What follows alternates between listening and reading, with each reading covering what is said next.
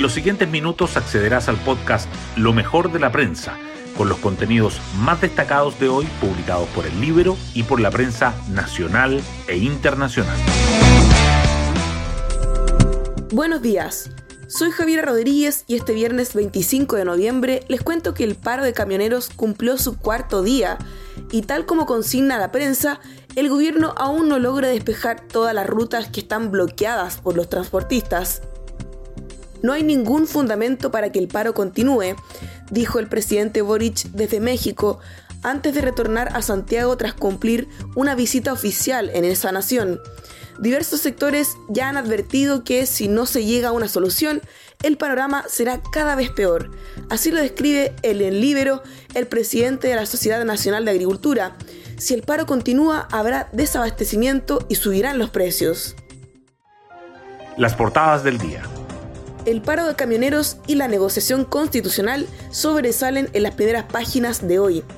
El Mercurio titula con el primer tema y destaca que el gobierno no logra el despeje total de las rutas bloqueadas pese a querellas y despliegue policial, mientras que la tercera resalta a los líderes del paro que complica a la moneda y Diario Financiero subraya que movilización empeora proyecciones de MASEC para noviembre y el año. Otras informaciones destacadas en la portada del Mercurio son las claves de la exposición de José Morales, crimen organizado, cambios en fiscalía y expectativa de senadores. La banca en alerta por norma que eleva en mil millones de dólares provisionales por créditos de consumo. El posible mensaje del presidente de Ucrania ante el Congreso evidencia diferencias en el oficialismo y récord de contagios en China complica la política cero COVID. La tercera, por su parte, resalta que el presidente Boric destaca opción de reactivar UNASUR y cierra gira oficial en México. El Comité de Ministros vota hoy reclamaciones contra los bronces y Alto Maipo. Los vecinos del volcán Villarrica se preparan para posible erupción y casi 2.000 adolescentes de Chile se casaron entre 2010 y 2020. Nueva ley lo prohíbe. Y en portada de Libero, tres hijos en común el vínculo de la directora de CONAF La Araucanía con Aucán Wilcamán. Hoy destacamos de la prensa. Paro de camioneros. Gobierno no logra despeje total de rutas pese a querellas y acción de carabineros.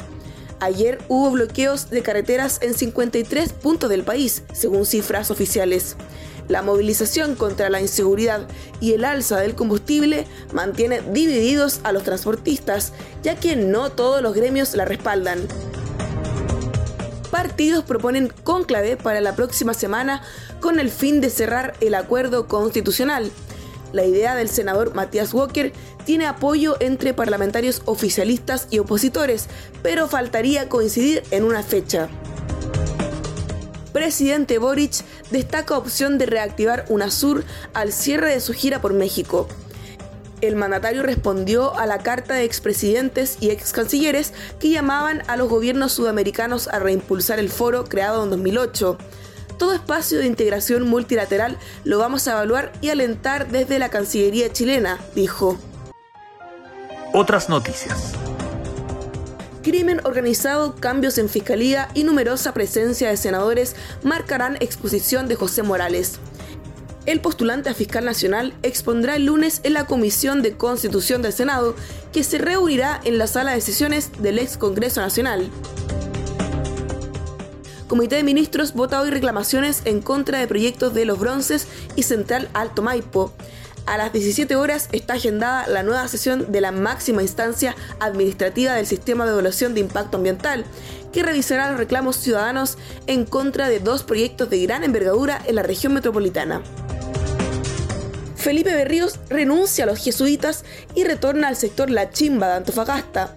El sacerdote envió una carta a la Compañía de Jesús, a la que pertenece desde 1977, donde anuncia su dimisión y reitera críticas al proceso interno que determinó la verosimilitud de denuncias en su contra por actos de significación sexual. Y nos vamos con el postre del día. Cristina Aguilera será la gran artista anglo del Festival de Viña 2023. La cantante estadounidense debutará en Chile mostrando su último disco en español, que recibió siete nominaciones a los Grammys Latinos. También se suma al evento Carol G y los Jaivas. Yo me despido, que sea un excelente viernes y un disfrutado fin de semana. Nos vemos el próximo lunes en un nuevo Lo mejor de la prensa.